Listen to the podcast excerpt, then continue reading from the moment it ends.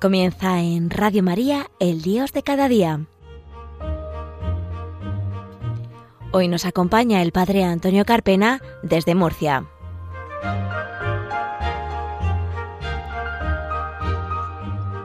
Buenos días, queridos oyentes de Radio María en España. Bienvenidos a un nuevo programa del Dios de cada día en las ondas de la Virgen, en las ondas de María. Hoy, jueves 1 de octubre del año 2020.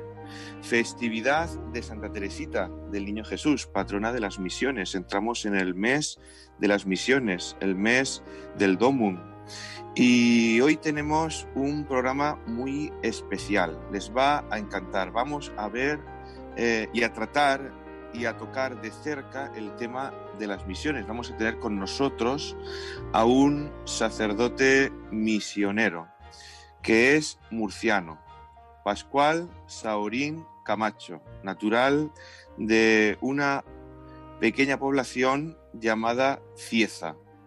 Les habla el padre Antonio Carpena desde Murcia y también le damos las gracias y tenemos al otro lado al, técnico, nuestro compañero Fran Juárez. Pues tomen asiento, pónganse cómodos, que comenzamos en nada.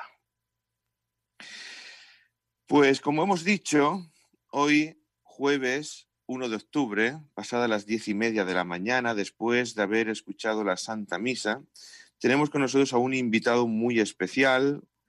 Yo lo conozco de hace muchos años, él a lo mejor no se acuerda mucho de mí, porque nos conocimos en el seminario. Yo estaba en el seminario, él ya era sacerdote mucho tiempo antes y estaba de misionero en Japón. Y fue a visitarnos y nos habló de la experiencia, de la tarea, de la labor que desempeña en aquel país estupendo. Y se llama Pascual y ha estado casi, casi 20 años en Japón. Y le vamos a dar la bienvenida. Buenos días, querido Pascual. Y saludamos a nuestro compañero y hermano en el sacerdocio, Pascual Saurín Camacho. Buenos días, querido Pascual. Muy buenos días, Antonio. Un saludo muy grande. Bueno, Pascual, supongo que estarás, estarás contentísimo de volver a tu tierra, a la región de Murcia, y después de haber pasado pues una temporada muy larga, casi 20 años en Japón. Pues sí, hombre, contento estoy, pero no tanto como mis padres, ¿no? Que son los que realmente están disfrutándome. Y yo de ellos también, evidentemente, ya por, por la edad y por las circunstancias, sobre todo familiares, y pues decidí volver, pero como te puedes imaginar, 20 años en Japón dan para mucho y, y, todavía, todavía dicen que cuando uno va a Japón, el cuerpo llega en 12 horas o 14, pero el corazón tarda algunos, algunos meses. Dicen que uno cuando ya se hace al lugar donde vive, sueña hasta en el idioma de allí. No sé en qué, en qué idioma soñarás, en español o en japonés.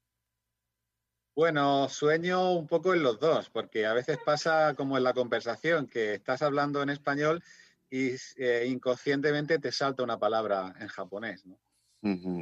Hay mucha gente, Pascual, que enseguida escucha misión y después Japón y parece que no le casa mucho porque la gente asocia pues la misión pues a los países del tercer mundo, la pobreza, África, Latinoamérica. Pero esto de misión y primer mundo y Japón, pues no lo entiende mucho, cuando la misión es universal para todo el mundo. Allá donde hay un cristiano, por su vocación bautismal, tiene que ser misionero. Pues, ¿cómo es esa misión en esa tierra oriental? ¿Cómo surge en ti pues esa idea de decir, mira, dejo Murcia, dejo mi diócesis, dejo mi familia, mi seguridad y me pongo en camino donde la iglesia crea conveniente?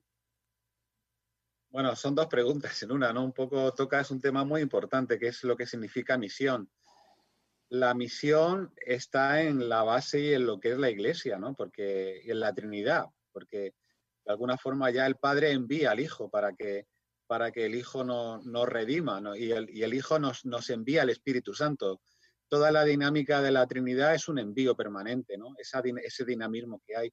el cristiano cuando entra en comunión con ese Dios trinitario que, envía, pues participa de ese dinamismo. Y entonces la, misma fe cristiana esencialmente es una fe misionera o no lo es. De tal manera que el, cristiano tiene que llevar en su ADN, en su genética, la, la idea de la salida, ¿no? Lo que el Papa eh, Francisco está diciendo, una iglesia en salida, ¿no? Parece una frase muy bonita, pero en el fondo hay, un, hay una teología muy profunda, ¿no? Que hay que salir de uno mismo, hay que salir de la tierra donde uno nació, pero sobre todo es una salida espiritual. La misión es una misión espiritual, no tanto social, que también, evidentemente. Por desgracia, en España hemos asociado las misiones durante muchísimo tiempo eh, a una idea de ir a los países pobres a ayudar a los negritos, ¿no? que es un poquito la imagen que ha quedado en muchas personas del domo. Y no es eso, es, es una, no, es, no es solamente a los países pobres, no hay otro tipo de pobrezas también muy grandes, pobrezas afectivas, la soledad, eh, pobrezas pues humanas, pobrezas de culturas que no conocen valores como eh, cristianos como puede ser el perdón. Y entonces ciertamente Japón es una misión muy especial porque rompe de alguna forma esa imagen clásica que teníamos de la misión como de ir a los negritos. Bueno, perdonadme la expresión que use esta palabra, pero la palabra que usábamos en España, evidentemente. Eh, eso luego si quieres hablamos un poquito, pero eso también eh, nos hace ver que la misión la tenemos en España hoy. Eh, hay alguna gente joven que me ha dicho, que me ha preguntado la posibilidad de ir a ir un, un mes o una experiencia misionera. Es una cosa que es muy buena. Por ejemplo, pues gente de la diócesis a la que pertenecemos en Cartagena que todos los años organizan unas misiones de un mes o de dos meses con chicos jóvenes que tienen esa inquietud. Pero vamos a llevar cuidado, mucho cuidado, porque resulta que tú sabes bien que en el campo de Cartagena, sobre todo en el campo de Cartagena, el 100% de los trabajadores que hay son africanos y son, y son inmigrantes. Y, yo no conozco gente voluntaria que vaya a, a, conocer esa realidad, a trabajar como ellos trabajan, a vivir como ellos viven es África la que tenemos en, los campos, ¿no? Esa misión está aquí.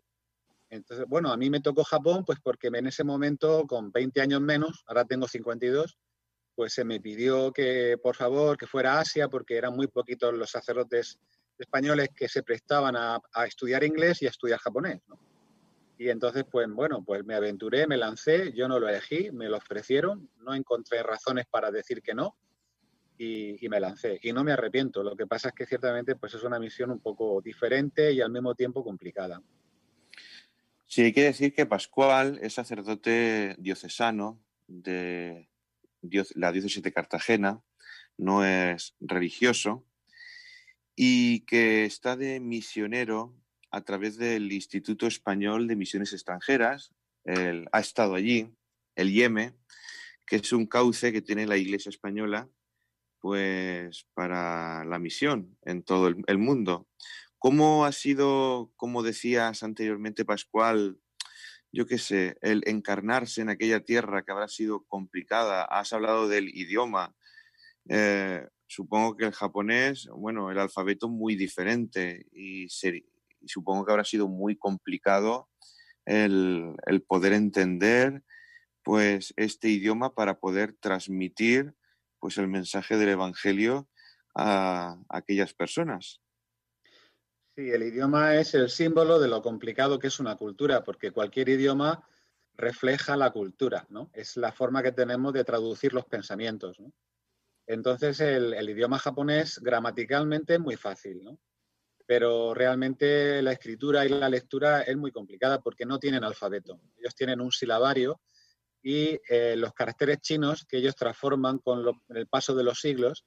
Y ahí es un pudding, es una mezcla entre el silabario que tienen, el, alfabeto, chino y también las palabras, un 10% de las palabras occidentales, sobre todo del inglés. Eh, es, un, es una kenosis, ¿no? que decimos, una palabra un poco, una palabreja un poco técnica, ¿no? Es una transformación espiritual total. Porque cuando un sacerdote va a América, eh, hablamos el mismo idioma, aunque detrás de ese idioma haya mundos diferentes, ¿no? Pero cuando vas a Asia es que el idioma es otro, es que tienes que aprender a caminar, tienes que aprender a prácticamente a todo. Durante dos años eres un inútil completo, ¿no?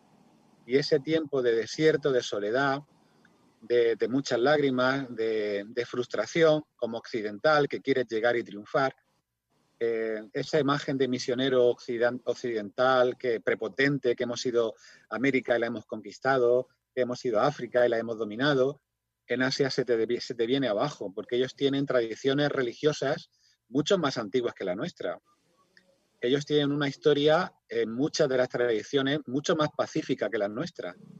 Entonces te ves obligado a tener que contrastar el cristianismo, que es tu religión, la que te ha dado la fe y la que te nutre, con tradiciones más sabias, más antiguas y, y, muchas veces mucho más, mucho más místicas, ¿no? Porque en la cristiandad que hemos vivido en España muchas veces se ha, perdido esa mística, esa, esa profundidad, ¿no? Y muchos valores que son evangélicos pero que se nos han caído por el camino, ¿no? O los tenemos adormecidos en el mismo cristianismo. Y Asia te ayuda, te ayuda a reverdecer todo eso que el cristianismo tiene pero que a veces se nos, se nos olvida pues, por las cuestiones históricas lógicas. Ha sido un bautismo nuevo, una renovación espiritual muy profunda y yo estoy muy agradecido incluso a todo lo que Asia me ha hecho sufrir, porque me ha ayudado a, madurar como cristiano, como creyente, como cura, y realmente ha sido una experiencia única. Mm, a Japón siempre se le tacha un poquito por encima como un país un poquito hermético, un poquito pues que guarda las distancias, que tiene miedo a lo extraño, a lo de fuera, que es muy de su propia cultura, de su propio pasado y le cuesta pues abrirse a, lo de fuera. ¿Cómo se ve allí la Iglesia Católica, allí en, en, Japón, sabiendo también pues que el porcentaje de católicos pues no es muy amplio? Y también cómo hace la Iglesia pues esa tarea mm, que más que nunca allí se hace de una manera especial, el ecumenismo con las diferentes corrientes de religiones orientales, puede ser sintoísmo, budismo, etcétera. ¿Cómo es esa relación de la Iglesia Católica? Bueno, hay que tener en cuenta que Japón es un país isla, eh, como Inglaterra, en eso se parecen mucho. Yo, también he vivido en Londres un año y aunque son idiomas diferentes y culturas diferentes, pero los países isla tienen una característica muy peculiar, es que, como dices, han estado aislados durante muchísimo tiempo y, han generado pues, una identidad nacional muy fuerte. Eh, Inglaterra, Inglaterra, bueno, Gran Bretaña ha sido un imperio, lo es todavía, y Japón intentó serlo en la Segunda Guerra Mundial, intentó, cuando salió, intentó expandirse, ¿no? Eh, sí, son lo que, todo lo que te has dicho es cierto todo lo que tú has dicho es cierto, tiene muchas carencias en ese sentido, pero una vez que lo vives desde dentro y una vez que ves tu cultura desde dentro, desde dentro de Japón, te das cuenta que no son ni mejor ni peor que nosotros, que nosotros también hemos tenido muchas, muchas cosas negativas. Entonces, bueno, pues yo considero que la Iglesia lo que ha hecho ha sido encarnarse, entrar en esa realidad, como no ha podido entrar con la espada ni con el poder de las potencias coloniales, como, como fue en Latinoamérica y en África, hemos tenido que entrar pues con la fe. Hemos tenido que entrar descalzos, como se entra en el tatami japonés, no tienes que descalzarte. Y la iglesia japonesa, la iglesia, no, no hay iglesia japonesa, la iglesia en Japón lo que ha hecho ha sido quitarse los zapatos para entrar en Japón, descalzarse, cosa que no ha hecho en ningún otro continente. Asia es la única oportunidad y la última oportunidad que tenemos los cristianos de recuperar la esencia del cristianismo original, porque el cristianismo es una religión asiática y porque Jesús de Nazaret es asiático, habla como asiático en parábolas, no en un, lenguaje racional eh, europeo, occidental, griego. Jesús no habla en griego, Jesús habla en arameo. Jesús predica con parábolas, con ejemplos, con símbolos, eso es muy asiático y eso en Japón, eh, digamos que conecta bien, ¿no? Eh, el problema es que nosotros tenemos una religión muy occidentalizada, de forma muy occidental, y esa es la que no entra en Japón. El Evangelio entra en Japón. Se dice que un 12% de los japoneses son cristianos de corazón, de corazón, ¿eh? El cristianismo cala en Japón porque, porque es muy japonés, ¿no? Pero la iglesia occidental, tal y como está organizada, no. Somos un 0,4% de la población tenemos un prestigio muy grande en contra de lo que pasa en Europa. Es curioso que vuelva a Europa en 20 años y, la religión se la denosta, a los sacerdotes se les insulta por la calle y realmente pues estoy asombrado de, lo rápido que ha cambiado España en un sentido negativo, ¿no? También estoy asombrado de, de, la pastoral de trinchera que veo en muchísimas parroquias, de la actitud de trinchera que veo en muchísimos compañeros curas, enfrentados con el mundo, sin tender puentes. Eh, bueno, hay un enfrentamiento muy grande en España que en Japón no lo hay. En Japón la iglesia tiene un prestigio enorme, ¿no? enorme por la cantidad de colegios, de escuelas, de hospitales, de guarderías, por la, por la actitud de servicio que tiene, por el no proselitismo que hay, eh, por la humildad con la que tratamos de exponer nuestra fe, por las amistades que generamos. Y realmente eso, llevado al ámbito de, de los hermanos separados, el ecumenismo es natural. Los cristianos somos cristianos en Japón, pues somos tan poquitos que, no importa que tú seas metodista o que tú seas anglicano, yo católico, ortodoxo, que también hay, ¿no? Eh, y con las iglesias que no son de tradición cristiana, pues el diálogo interreligioso es natural, porque tus vecinos son sintoístas, son budistas, a veces son las dos cosas a la vez, porque en Japón hay un sincretismo enorme, y eso es un ecumenismo y un diálogo interreligioso natural, no de despacho, no de teólogos, no de expertos, también lo hay, evidentemente, pero sobre todo es porque el vecino que te toca la puerta pues es budista y el otro, el otro sintoísta.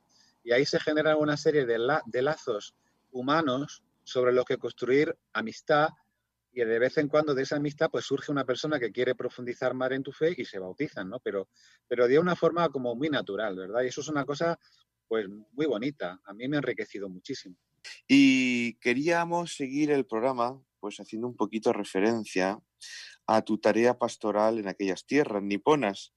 Eh, ¿En qué zona de Japón, querido Pascual, pues has tenido tu tarea pasto pastoral? Ahora mismo, para que nuestros oyentes se configuren un, poco, eh, Japón es una isla alargada de, de norte a sur. ¿En qué parte de ese territorio has desempeñado y cuál ha sido así por encima tu tarea más crucial? ¿Ha sido en una parroquia? ¿Ha sido en un colegio? ¿Ha sido pues en, en otra situación diferente?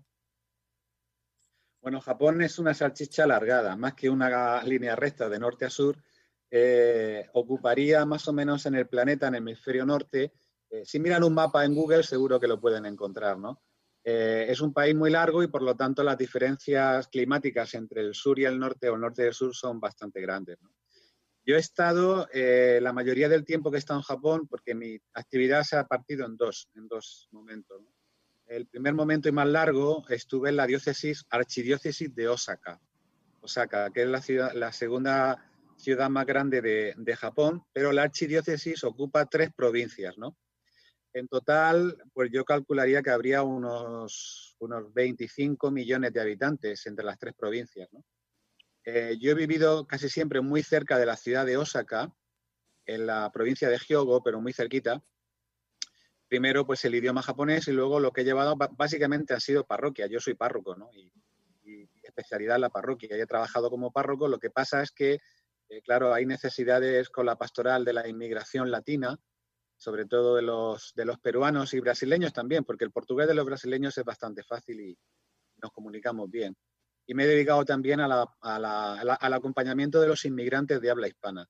Y también he trabajé, trabajé durante cuatro años en la prisión de Osaka, es una prisión enorme, 3.000 reclusos, ¿no? Eh, y también trabajé allí para la pastoral hispana, para los reclusos que hablaban castellano, no solamente los españoles que no había, eran latinoamericanos todos y algún iraní que hablaba español también. Por tema de los negocios de la droga tuvieron que aprender ese idioma.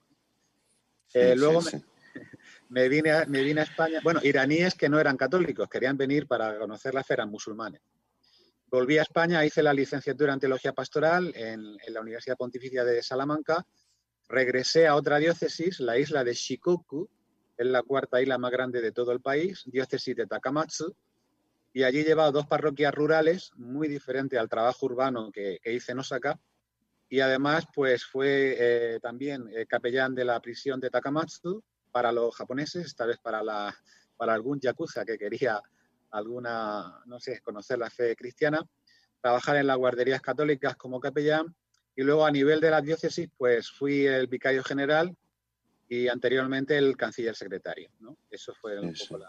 Hay que decir que en Japón, más que en ningún otro sitio, la evangelización, se supongo yo, Pascual, que vendrá más por el testimonio, por el ejemplo, por el estar allí, por el encarnarse, más que por el adoctrinamiento, que a veces estamos acostumbrados en territorios ya de raíces cristianas desde la era apostólica.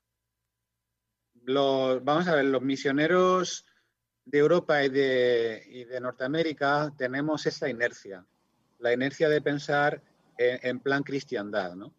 La hemos heredado de los últimos 70 años y pensamos que, la iglesia es así, ¿no? Y que, o que todo el mundo tiene que ser cristiano porque si no el reino de Dios no se hace realidad.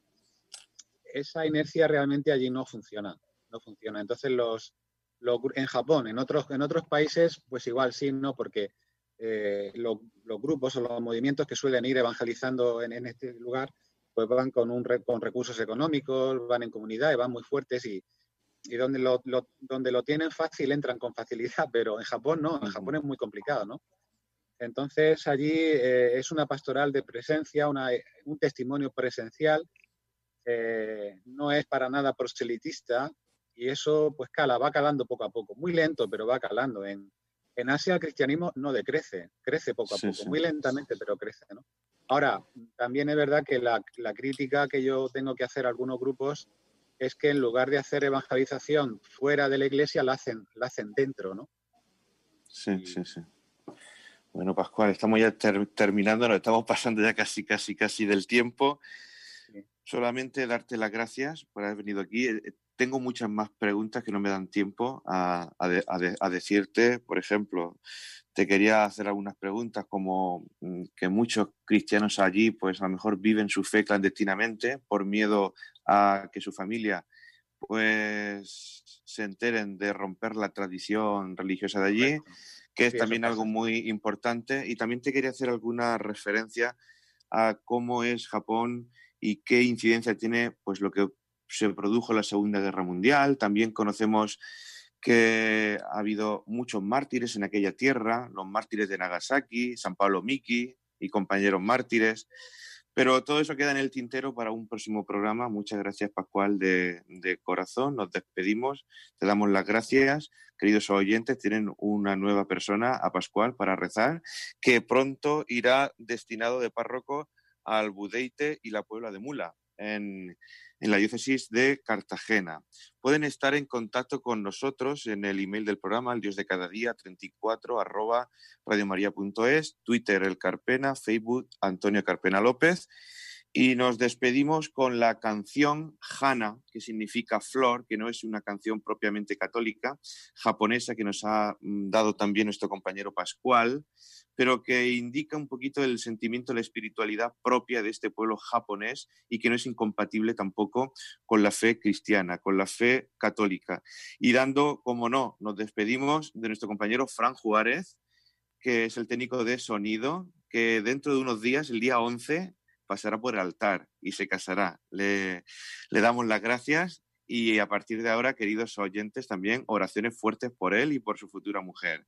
Un abrazo a todos. Hasta luego. Dios les bendiga.